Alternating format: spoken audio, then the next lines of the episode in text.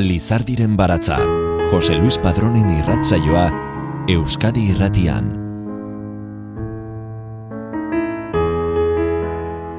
Gabon guztioi, ongi etorri Lizardiren baratzaren irratsaio berri honetara. Espainiako literatur kritikaren elkarteak banatu ditu dagoeneko aurtengo kritika sariak, eta aritz gorotxategi donostiarra saritu du. Uda betea poesia liburuaren gati jaso du saria gorotxategik. Kritikariek emandako sari hau, ez du sari banak eta ekitaldirik ez jakinarazpen e, ofizialik, edabidetara bidalitako arraz gain. Sarituak ez du sari metaliko edo trofeo simbolikorik eh, jasotzen baina prestigio handikoa da. Elkar e, etxeak argitaratua hogeita zei poemek osatzen dute udabetea. Xavier Mendiguren elkarreko editoreak aurkezpenean nabarmendu zuen bezala, heldutasunera iritsi den poeta baten lana da. Iazko martxoan aurkeztu zuen liburua, Lizardiren baratzean baina, maiatzean egin genion elkarrizketa arizko rotxategiri. Gaurko irrasaioan poetak une hartan azaldu zizkigunak gogoratuko ditugu. Aritz, gorotxategi Donostiako gros auzoan jaio zen mila bederatziren eta iruita bostean, eta gaur egun lezon bizi da. Zuzen bidean lizentziatua da, baina idazketa du lanbide. Poesiari dagokionez, taksi bat janletentzat, zaldi ustuak, ariaz beste eta amua poema liburuak kaleratu ditu. Narratiban berriz, arenak dira egurra pinotxori, zer egingo dugu orain opariekin eta azten diren gauzak ipuin bildumak baita kafkaren labankada, kearen truke, axola ez duenean eta koldar utxazara eleberriak ere. Ditzultzaile eta prentsako zotabegile ere aritzen da eta balea zuria argitaletxeko editorea da. Uda betea poesia liburua kaleratu du elkar argitaletxearekin. 2008an e, idatzi zuen amua liburuarekin hasitakoa bukatzera datorren e, olerki bilduma berria. Udaren e, atariaren inguruan dauden tabernetako terrazta batean egin duguen kontrua egilearekin. Uda betea, poesia liburuarekin itzuli da aritz gorrotxategi. Amua, aurreko obrarekin nolabaiteko segida duena. Bai, e, liburu orkezpenean esan nuen bezala, ba, aurrekoaren e, anai arrebatzat jo daiteke, hala ere, ba, bueno, ez dira berdinak, ez? E, bakoitza baditu bere, bere zaugarri eta bere, bere azpegiak, azken aldian, ba, konturatu naiz, e, liburuak, esango nuke, alako simetria batekin atzeratzen ditu dela, e, binaka edo, joan den azkeneko bi ipuin bildumak ere antzeko zerbait ziren, bazuten lotura edo bazituzten zubi asko beraien artean, Orduan esan nuen bata vinilo baten A aldea zala eta bestea B aldea. Eta hontan, bueno, ja ideia hori erabili nuez, ba, esan nuen edo pentsatu nuen liburu biskiak edo araiarre bat zirela, ez? Eta egia da, ba, bueno, ba, nire bizitza hurbilari o pertsonalari begiratzen badiot, e, biskiaren sindromari ba, oso, oso presente dakat, e, seme alaba biskiak izan ditut bi aldiz, orduan, badirudi kondenatuta nagoela behintzat azkeneko garaian gauzak binaka egitera, ez? Ez dakit edo dakalako sentsazioa e, aurreko amaitu gabe beti amaitu gabeko sentsazioa dakalako, borobildu gabea, baino bai normalan bigarren horretan ja hor uzten dut, ez? Izan daiteke ere, e, aurreko liburaren txampo horrek ere eramaten zaituela berriaren, esan nuke, urbazterrera edo, eta orduan e, nolabait esploratu egiten dezu ere pixkate inguru horretan, baina bueno, normalean, e, eta nik uste liburu honekin ere ala dela, bigarren hau jarraipen bada, ezagarri propia ditu, baina esango nuke ere bukaera bat ere badela. Aritz gorrotxategi kargitasunez beteriko liburua idatzi du. Izenburuak berak iradokitzen duen e, moduan.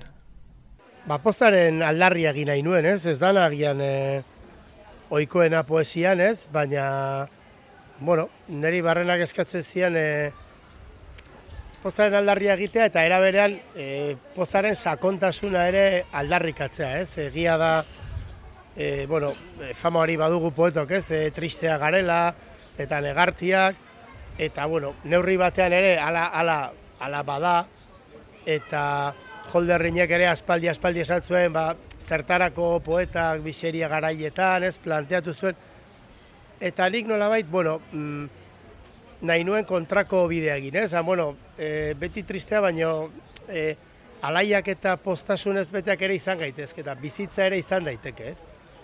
Eta alde horretatik, egia da, pandemia garaian idatzitako liburu bat dela, aurkezpenan ere ez duen e, hori azpimarratzeko gogo handirik, ze biskatere azken aldian badirudi pandemia garaiaren ondorioz ba, lanez eta sorlanez e, lepo gabiltzala, kasu honetan, e, ja lanean hasitan nengon e, pandemia baino lehen, baina egia da pandemiak baldintzatu egin duela, ez? Idazketa profesioa. Batez ere irakurtzeko aprobetsatu dut, eta horrez, nolabait, e, bueno, hor topo egin nuen besteak beste e, Albert Camuren esaldi batekin, e, uda, ditxuera bera, e, zea zan, ez? E, bueno, azkenean zan, uda garaia zinarekin topo egu betean, uda garaia zinarekin topo egin nuen, ez? Eta iruditu zitzaidan, momentu hartan idazten ari nintzerarekin e, bete-betean zetorrela, orman e, jartzen diren edo ez, idazleok orman jartzen ditugun esaldi horietako bat izan zen, eta bueno, e, lema horrekin ez, idazten jarraitu nuen, ez? Eta egia da, pandemia garaian, ba, bueno, tenok dakigu ateratzea zaila zegola, eta nik egin falta mota nuena itxasoa izan zen, ez? Itxasoa ikustea. Eta izuzen ere, ba, lehenengo aldiz eh, atera nintzera, ateratzeko aukera izan nuenean, itxasoara jo nuen, ez? Eta orduan, bueno, ba, itxasoak hartu zuen, bestetan ere, ba, presentzia handi izan du nire lanean, baina kasu honetan, e, ba, are presentzia handiagoa, ez? Eta azkenan, ba, bueno, itxasoak ardazten du liburu guztia, eta azkenan askaltasun falta horren antonimoa bihurtu zen hori, ez? Itxasoa eta uda, ez? Uda da azkenean, kalean gauden garaia, temperatura hona egiten du, e, itxasuan bainatu gaitezke, ondartzara ju, oporretara, eta neurri handi batean argitasun hori hortik etorri zen, ez? Bizka bat, egoera baino lehenago ja, banen bilen horretan, baina bueno, egoerak bereziki bultzatu zuen, argitasun eta udaren bilaketa hori. Neguaren erdian, azkenean, ikusi nuen nire baitan, uda gara zegoela. Albert Camus, uda himnoa. Sexua aldatu du neguak eta uda bihurtu da. Iragaz ditzagun hildakoak eta ardo gorri gisa edan kendu ziguten guztia. Ez da berriz zitzuliko. Astindu bizkarretik minaren azken matazak. Ez izan pozaren beldur sakonetik dator. Apar abisaletik zukutu limoia edan tximistaren bularretik edan eguzkitik aize epelaren aditzak. Bat ere zimurrik gabe datorkigu geroa urtaro distira txubi urtuta, kilker sumendi bat deika. Kantuarenak gara gaur, dantzarenak, inola ere ez, eriotzarenak. Pikondoak izango dira gure espainak, gure hile urdin piztua murgilduko da eta irtengo, gaiur gazien artetik, uarte aldarraien erditik, eta non nahi isuriko dugu buruska galkorra, bere sekretu zaintxuekin. Naikoa dugu aulki bat eta maia biltzeko, egurzatiak eta leio bat, Tragoska bakoitzean argia sentituko dugu sabelean aztalka, jaio berri bat bezala amari deika eta guk, eskurik helduta, mimikaren bidez erakutsiko diogu, nola egiten den igeri, arratsaren pixu leunean.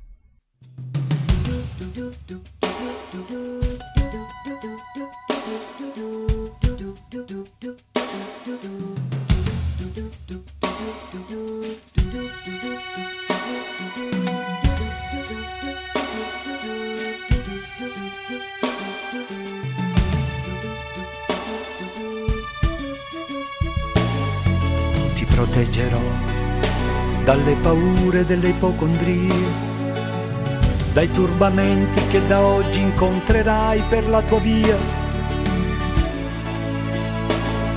dalle ingiustizie dagli inganni del tuo tempo. dai fallimenti che per tua natura normalmente attirerai. Ti solleverò dai dolori dai tuoi sbalzi d'umore, dalle ossessioni delle tue manie. Supererò le correnti gravitazionali, lo spazio e la luce per non farti invecchiare e guarirai da tutte le malattie, perché sei un essere speciale ed io avrò cura di te.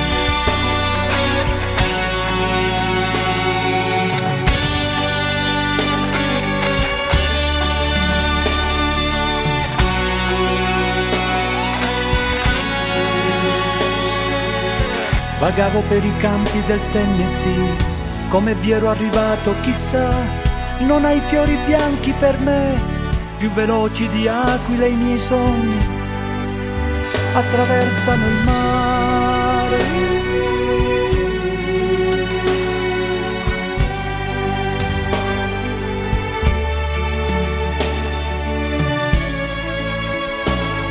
Ti porterò soprattutto il silenzio e la pazienza. Percorreremo assieme le vie che portano all'essenza. I profumi d'amore inebrieranno i nostri corpi.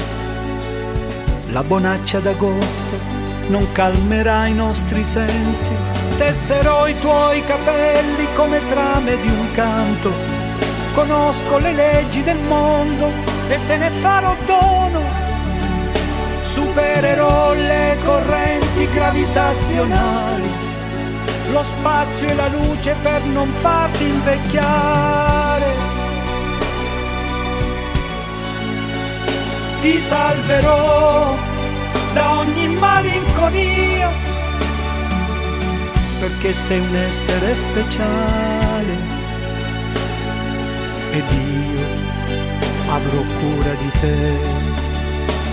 Io sì che avrò cura di te.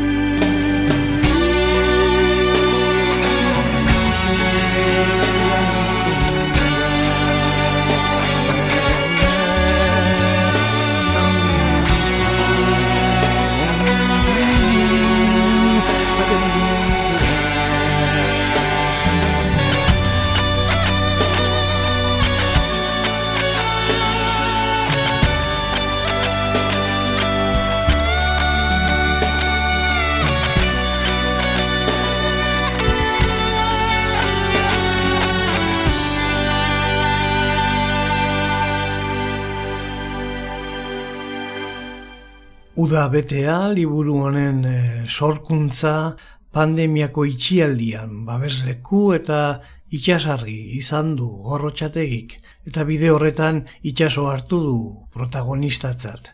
Itxasoak, beroak, aixiak eta mediterraneoko paisaiek leku nabarmena betetzen dute bertako poemetan, baina ez dira horiek gai bakarrak.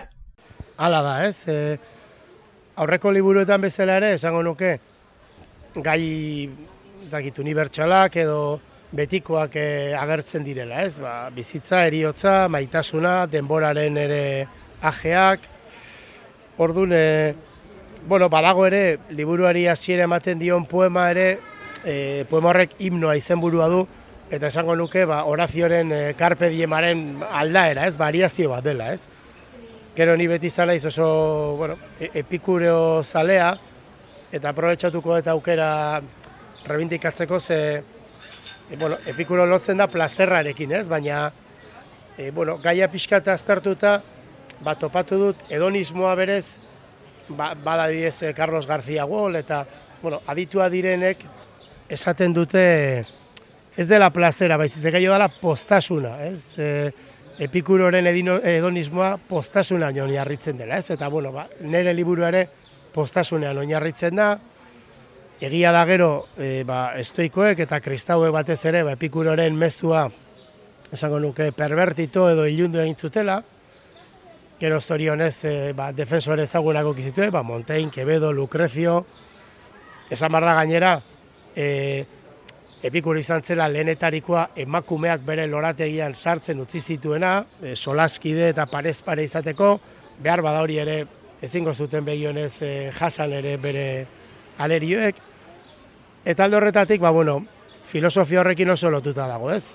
Mm, edonismoa, baina e, pozarekin lotuta, ez, ez beste plazerrarekin eofizikoarekin, baizik eta pozarekin, ez barrena betetzearekin. Arrapatzen ez baduzu. Tristura bezain sakaratua izan daiteke poza, alaitasun jakintxu eta profetikoa. Lo dagoen arratxean osorik eta labur lehertu da zuzauden tokian, zeinurik iragarri gabe, isilik eta sutan, mugimendu bakar baten zalapartarekin. Arrapatzen ez baduzu, eguna bezala iraungiko da zutegiaren bihotzean, Aldarerik utzi gabe haienatuko da batek daki zer muinoren atzean, gero eta urrutiago negule horrean, ardi galduaren orbanen azpian. Urtu zaitezarekin ez izan beldur. Irribarrea kurbatzen hasten den angeluan, hortxe bertan jaiotzen da poza. Goizalba bezain sendo, enigma bezain harin jaso burua. Zuretzat ireki da, izurde baten jauzia balitz bezala.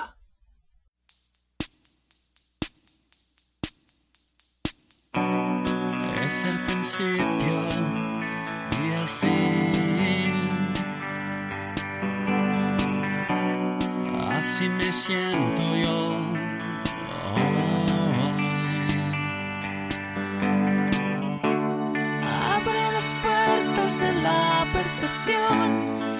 El poder de tu imaginación, aunque no puedas mirar hacia el sol, sabes que sigue brillando. Piensa en las cosas que te hacen sentir, cada segundo vivido, escapar, este momento y la gente al pasar, sientes por dentro que todo se va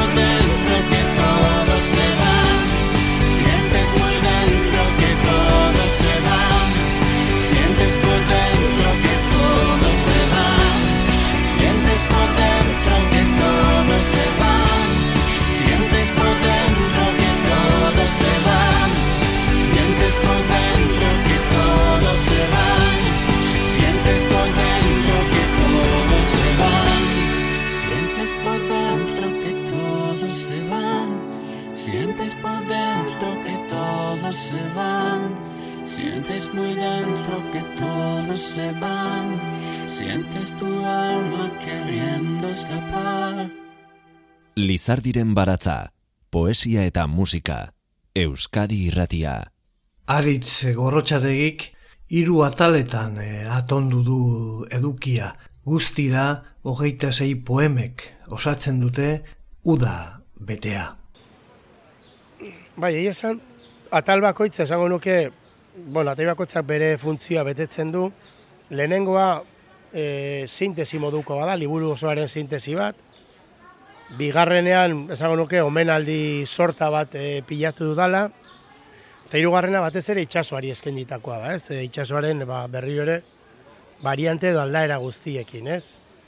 Badago, ba, neri, esango nuke, itxasoak egiten dira zirra hori, e, bueno, esan behar dut ere, itxasoa aipatzen duela, baina gurean igual tradizio gehiago dago, badibidez, sarrien indiaren e, marinelaren edo portuaren itxasoa, e, peio txotekok berak e, badu ere itxasoari eskenitako liburu eder bat, e, behar bada, itxas ora agertzen den itxasoa gehiago da, pentsamenduarekin edo literaturarekin lotutakoa, Nereak esango nuke, baduela ere hortik, baina eh, fisikoagoa da, ez? Alegia, igerilariaren figura agertzen da, ez? Eta niretzat igerilaria oso figura rekurrentea bihurtu da, nire literaturan. Eta, bueno, ez, labur biltzen du, e, nuke hori, ez? E, nolako, e, baita ere hor, atzetik bidukadan fizi filosofia bat, e, haurtzaroa, gauza askoren e, simboloa da, ez? Eta asko gustatzen zaitu irudia, ze, askotan esaten du korrikalari abiatzen da maratoi batean eta nekatzen bada domina hartzen badu gera daiteke. Baina igerilaria itxasora joaten denean ezin da geratu, alegia zerbait gertatzen bazaio itxasoaren erdian dago. Hor badago nik e, eternidadearen edo muga ezinaren e, sindroma deitzen dudan hori, ez? Alegia zua igerian eta lako batean geratzen zera eta aurrera begiratzen dezunan asko falta da, oso urruti dago. Eta atzera begiratzen dezunan ere ja itxasertza urruti egirago. Eta hor sortzen zaizu aratzuetan alako aia maia ma, ez? E, nun otenago, ze arraio egiten dute nola atera hemendik. Ez hor badago, bueno, nik uste igaldirari guztiek e, gainditu behar izan duten e, fase hori, ba, ez, bueno, e, zure buru ere ezagutzea eramaten zaituna, eta gero eraberean, fizikoki itxasoa, itxasoan igeria zoa zela ere, ondoa ikusten zoaz, ez? Eta, ba, bueno, e, oso impactantea da ez, igerian joatea, eta eta segunda zeitxasotan egiten dezun, ba, bueno, ez, e, arrokak eta arkaitzak, arraiak, ikusten dezu eta, bueno, ez, e, oso sentsazio poetikoa da, ez, bakarrik zoaz, e, itxasoari begira, batzutan e, jakin gabi ere edo zehaztu gabe noraino iritsiko zaren, eta oso erudi aberatxe eta potentea iruditzen zait. Otoitza bat, ez gutxietxi joan etorriak urbarearen putzu txikian, Animalia akuatiko batek hartzen du arnasa ondoan. Inork ez du ikusten, zuk ez beste. Gaur berriro zatoz astero lez, ura itxozen tokira, koloroaren errainu uerrera. Gurpil batzuk gorputzaz mugi daitezke soilik. Eta zeure egiten dituzu poliki ark egin ezin dituen metroak. Arrosariorik gabe, aitagurerik gabe, besakadaren mamitze betean. Mila metro, bi mila metro, biratze eremuarekin behin eta berriz topo eginez, kaiolaren angelu batetik, urezko frontoiaren txapara. Sonata itxura har dezake otoitzak igerilekuaren baitan. Apar soinua kortxeraren aurka lehertzen. Bataiatua izateko beste modu bat, burua uretan murgilduta. Bozkario bihurtu da azkenerako ari belarrira hitz egiteko modu bakarra, meza laiko bat igande arratsaren iunkeran. Etxean, bainu jantzi blaitua soketan zintzilikatzean, gorpuaren utxunea marrazten da une batez, txorien zeru kutsatu gabean. Gogoetan hasten zara naita ez, egaldiaren laburraz, arnasa eteten den uneaz. Datorren igandean aurrez aurre gongo zarete berriz. Igerilekua eta zo. Ez lorerik, ez landarerik. Uraren baitan ausartuko zara, berriz itzuliko zarelakoan.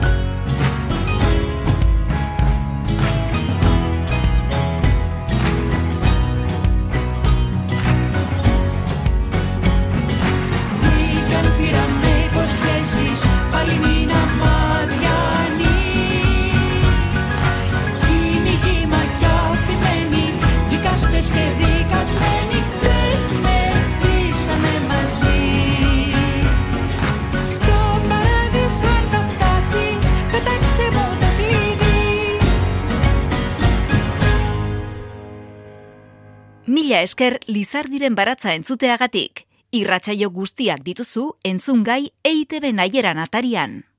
Txesare, mila bederatzireun eta berroita marreko abuztuako geita zazpi, Torinoko Roma hotela, irureun eta berrogeita zeigarren gela, hiltze batek bestea. Belarria paretara itxatxiz gero, trenak entzun daitezke joan etorrian. Urrutira joan zaio gogoa, belboko muinoetara izen bereko zakurrera. Gerran hildako lagunak zenbatu ditu urrena, bera etzen joan, asma alegatu zuen. Deabrua ikusi uste du udaren alea mozten, eder eta ikaragarri. Mats biltzaileak gero eta txikiagoak piamonteko zeru gariz bustian. Zer egingo zaio? Ez du bizitzaz gozatzen ikasi. Etorriko da eriotza, bederatzi egun lehenago honako hau idatzi du bere egunkarian. Honek guztiak nazka ematen du itzik ez, keinu bat, ez dut gehiago idatziko. Baina areago pentsatu du, ez naiz gehiago biziko. Ondo ez, existentziala esaten zaio. Kostanzek eta berak bertan bera utzi dute bien arteko harremana. Estrega sariak ez dio asmoa burutik kendu. Bizitzeak nekatzen du. Ez du harririk aukeratu, ez itxasoko urik. Ez du bere burua inora botako. Eriotza irentsiko du dosi txikietan eta zain geratuko da. Nekazariak eta langileak, burkideak eta antzesleak, fikziozkoak zein ezur aragizkoak. Denak hasi dira nahasten bere oroimenean. Entzun duzu sartzen txesare idatzi zenuen bezala, eta zure begiak izango ditu. Eta alare, ez zaitu ez ustean harrapatu, aspalditik zenbiltzan haren zain, ura eta zu ia muinka zaudete horren adiskide zaharrak azken agurrean bare. Hiltzen da maatxa eta ardo bihurtu, ia zazpia markada geroago, Xixongo taberna honek zure liburu ezagun baten izena dara matxesare, la bella estate.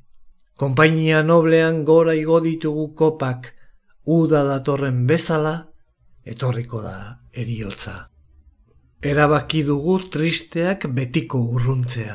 Ardoarekin sinatu dugu zeu izango zarela, salbuespen bakarretakoa.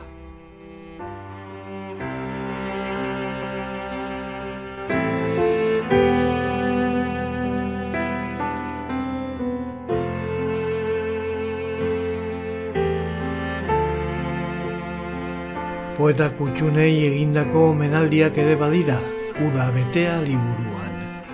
Cesare Pabese, Antonio Machado eta Leteri besteak eh, beste. Bai, agian ez dakit, igual ja eskerronak ematen azteko garaian sartu naiz, dun bait.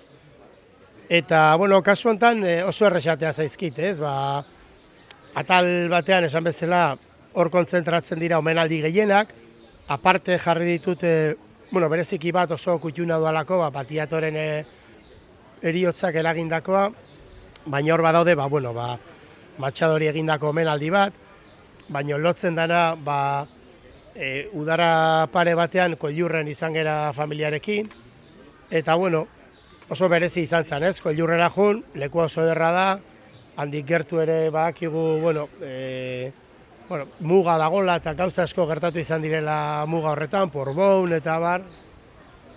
Eta e, kasu honetan, ba, bueno, matxadoren hilobian ere izan nintzen, eta olaso gauza, bueno, ba, barregarri gertatu zitzean, ze nik argazki bat atera nahi nuen nik bakarrik hilerrian. Eta inguran euskal seme alabak, eta haiek ere atea nahi zuten, da nik esanen, bueno, ateako dugu bat denok, eta gero butzia zuen bat nik bakarrik ateatzen eta ez zuten nahi. Behien nahi zuten ere argazkien atera, eta nik eskatu behar izan nien arren eta arren, ba, argazki bat niretzako nahi nuela, ez? Eta, bueno, tirabiretan hilita gero lortu nun, eta berezi izan zen, ze, bueno, ba, e, Machado eskolan ikasitako poeta bat izan zen e, niretzat, eta gerozti, ba, bueno, beti izan da, ez, nola egia da, haurtzaroa, da gaztetan ikasitako poeta horiek, ba, askotan e, luzerako geratzen direla, ez? Eta, bueno, ba, Machado bereziki garatu zitzaidan poeta bezala eta gero ere, ba, bueno, ba, matxadoren amaierare, matxadoren eriotzaren historiare, ba, oso, oso unkigarria da, eta, bueno, ba, ba momentu berezi izan zen, ez? Txigidari ere badago menaldi bat, leteri, ba, bueno, polita zen, lete adibidez den poeta tristak aipatu ditu, lete neguaren daudazkenaren poeta zan, e, ni berri zanako uda, udaberriaren edo udararen poeta gehiago, Txesare pabeseri egindako menaldi bat ere badago, poeta triste, poeta triste ere bazena, baina, bueno, giro bat badu ere poema horrek, eta, bueno, ba, hainbat eta hainbat omenaldi daude, e, Sofia de Melo ere agertzen da, Name de Moura fadistaren ahotxearen zuten da urrutian, eta, bueno, ba, esan dako esan bezala, eskerrona edo emateko gogoa nuen eta hala izan da. Arkimedesen printzipioa, fluido batean sartutako objektu orok, gorputz horrek desplazatutako fluidoaren pixu bereko indar vertikala jasango du gorantz. Ez dira gutxi itota hiliren idazleak. Kondairaren arabera, itxasora bota zuen bere burua safok. Jantzi, ibaian itota eta orditurik ilomen zen libai poeta, iargia besarkatu nahian, ontzitik jausi eta oreka galtzean. Xilei idazle romantikoa berriz, ekaitz batean laspezia golkoan. Alfonsina Estornik harri lubeta batetik bota zuen bere burua mar de platan. Virginia Woolf bere borondatez sartu zen olatuen artean eta ez preseski haien gainean zamalkatzeko. Berokia arriz bete, eta gutun bat utzi zion senarrari. Etzen gai sentitzen bere gaixotasunaren kalteak luzaroago jasateko. Mirabu zubitik jauzi egin zuen zelan poetak. Ez nebeltza irestea zer den erakutsi zigunak. Badu zerbait urak, eta hala ere, itzuli dira haien poemak, itzuli haien testuak. Horra, literaturaren indar vertikala. Urak gorputzak eraman ditzake, baina ez gehiago.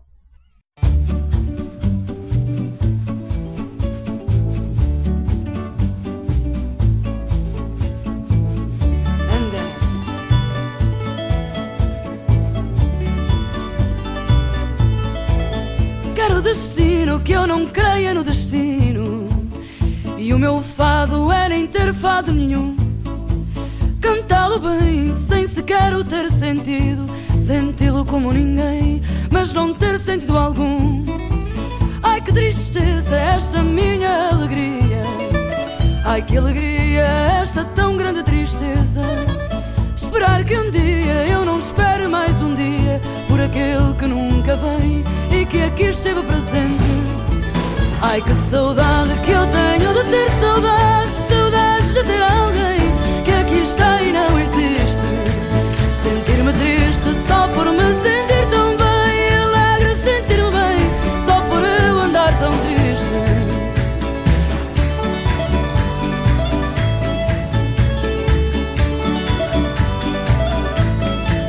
Ai se eu pudesse não cantar, ai se eu pudesse lamentasse não ter mais nenhum lamento. Talvez ouvisse no silêncio que fizesse uma voz que fosse minha, cantar alguém cá dentro. Ai que desgraça esta sorte que me assiste. Ai mas que sorte eu viver tão desgraçada. Na incerteza que nada mais certo existe, além da grande certeza de não estar certa de nada. Ai que saudade que eu tenho de ter saudade, saudades de ter alguém que aqui está e não existe. Sentir-me triste só por me sentir tão bem, alegre sentir-me bem só por eu andar tão triste. Ai que saudade que eu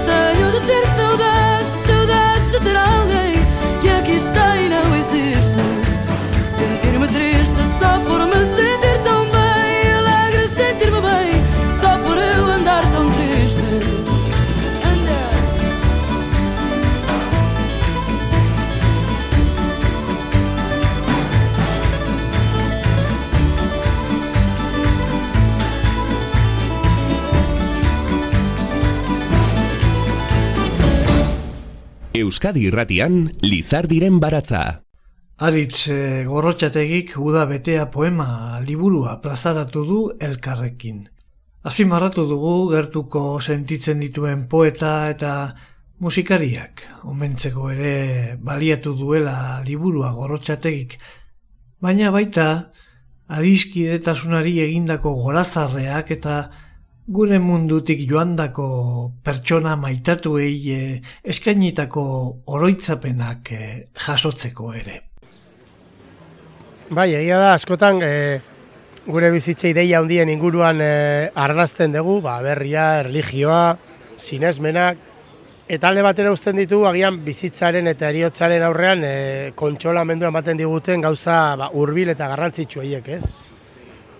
Adibidez, ba, bueno, maitasuna oso, oso presente dago liburuan, eta niretzat, ba, bueno, e, gauza, e, niretzat eta pesatzen denontzat, ez? E, jalako salvazio, e, salvazio eskaintzen digun e, gauza bada, lagunekin, esango nuke, benetako, benetako lagunekin, alegia, ez? E, topa egitea, ba, egia zen ekintza utxala dirudi, baina bueno, nik e, topa askotan e, bueno, gauza oso oso garrantzitsuak bizi eta gauza oso interesgarriak eman izan dizkidate topak eta lagun arteoko kontu horiek, modu irekian hitz egiteare lagunekin. Orduan, egia da, dizkidetasunak baduela aipamen berezi bat, gero ere esango nuke, ba, balea zuriako argitaletxeko kideak edo e, ba, ba, baleokideok, ez, de, deitzen dio ditudan baleokideoiek, baleakideoiek, bueno, oso presente hau ere liburuan, orain nahi justu ama urte egingo ditugu poesia eta pentsamenduko jardunaldiak antolatzen, da, bueno, egia esan, atzea behiratzen azte zena, ba, bueno, ba, urteak, saltxatan, denbora asko pasata, pasatzen elkarrekin, eta azkenan, ba, bueno, ez, lagun arte batek, ba, asko eman diezazuke, ez? Eta batzuetan, ba, bueno, ba, esan bezala, gauza handi hoien aldean, ba, lagun arte txiki bat, ez? Komando, oza, komila artean txiki batek, postasun eta eta satisfazio handia eman dezake, bai. Platonen xabalina, baleak idei. Tabernak Alex zuen izena. Eta Greziar agintari handiaren deitura bazuen ere, donostian zegoen, errege erregina katolikoen kalean. Lelo bat ere bazuen gorri biziz, mostradore atzeko orman. Iliadako esaldi bat, ardoari buruzkoa. Eta ardoaz mintzatu bakarrik ez, edan ere egiten genuen, eta endekasi laboren bat noizbeinka bota korroka. Platon jaurti urrutira xabalina. Zerbitzariak Tunikari gabe eta alde batetik bestera zioa zen igerian eta tantaka ateratzen zuten mana goxoa, metronomo baten laguntzaz. Ondo pentsatuta, bazuen taberna ark, balea ezurdura baten antza, katakomba baten gatz usaina, urpeko mundu baten arintasuna. Beti zen udabetea etzen xerparik behar gaiurrera heltzeko.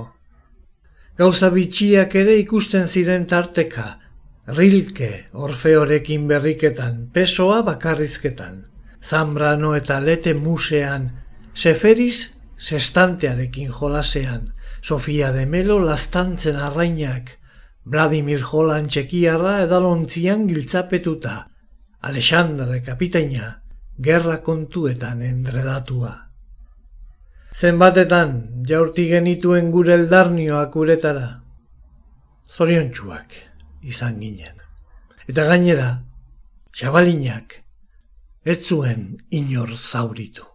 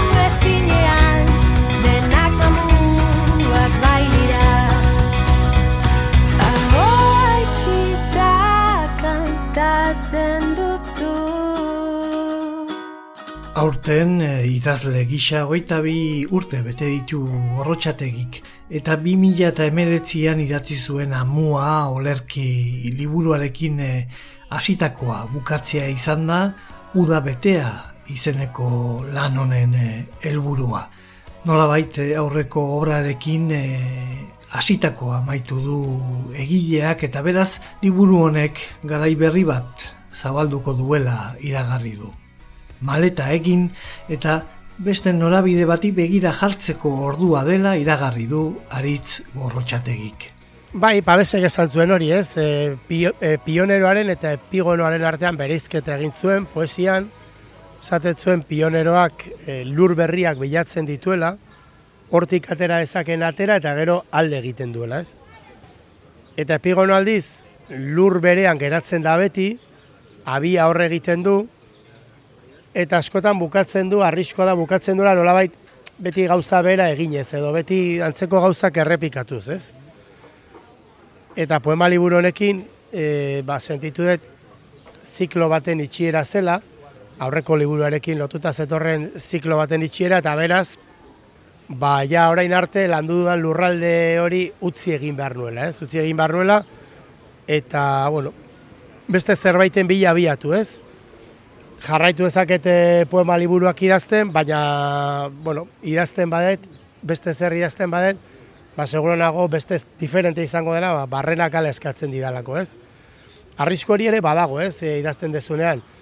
Esango nuke, truko hartzen dezula, ez, trokeladora jartzen dezula, eta estilo bat, eta ordun arte egindako gauzat, errepikatzen dezu infinitura, jo, ez? Eta urrengo liburuak dira azkenean, e, beti antzekoak, eta izan daitezke gustagarriak, baina egia esan, e, bueno, ez, nik uste arriskua badagola, ez, errepikatzearen eta azkena zeure buruaren plagioare egitearena, ez. Eta horregatik bai sentitu hemen, e, bueno, nolait, alde batera egin behar nintzela, ez, e, garaia zela erretiratzeko, eta, bueno, ba, liburu honekin, ba, alde horretatik, erretiroa goian uzten nuela, ba, udaren, udabetearekin, e, postazunez betetako liburu batekin, eta beraz, ba, bueno, ba, brotxe polita dela. Otoitza bi. Igerilariak airea du ehotzen. Muino bat irudikatzen du templu batean atxeden hartzen. Eguzkiak bustidizkio besobien tolesdurak. Akrobata behar du izan, urmasa hori guztia zeharkatzeko aldi berean ibiltari eta soka. Ez daki, zer entzungo duen, zer ahots, zer doinu, zer sakoneko kanta, tintoletez mintzo dira egunkariak ez itxaslaminez. Baina badaki, zurumuro horien artetik lebitatu beharko duela, baso batek bezala tximistaren gainetik. Pareko uartea du helburu, ez besterik. Horasten da, hor da bukatzen, bere sinismena. Enigma labur baten belar moztu berrian ez dago tresna eszeniko gehiago. Bera ere, itxasua da. Galtzeko ezer gutxi daukaguno ibiltzen gara beldur gabe Basamortu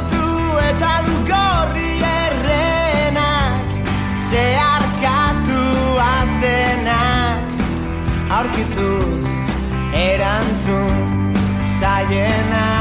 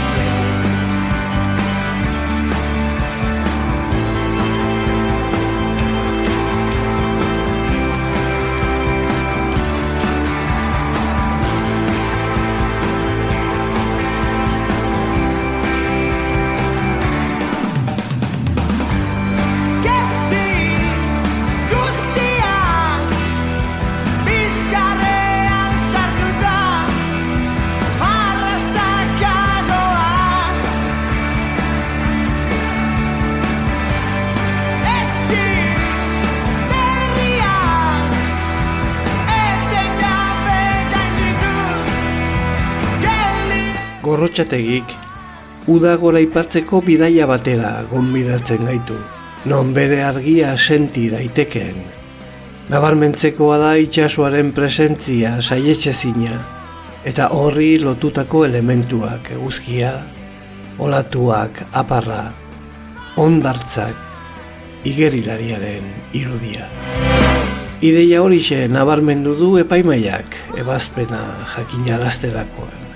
Ariz, Gorrotxategik jaso du aurtengo kritikasaria Espainiako literatur kritikarien elkarteak uda betea poesia liburuagatik emandako aipamena. Zorionak poeta eta idazle donostiarrari. Azkenean ez da dudarik, uda sasoia aurreratu eginda gurean ere. Mi esker zuen arretagatik datorren asterarte.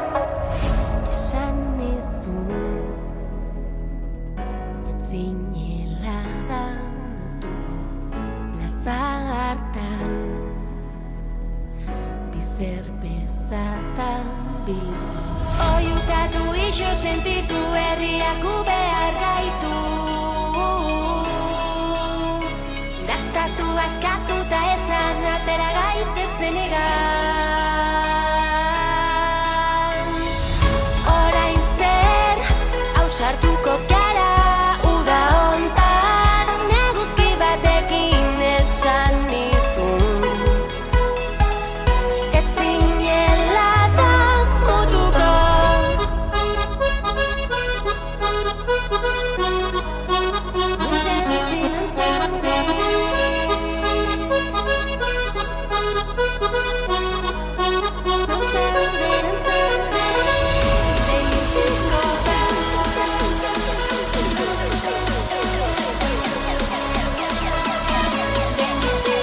Lizardiren baratza Euskadi irratian. Jose Luis Padrón.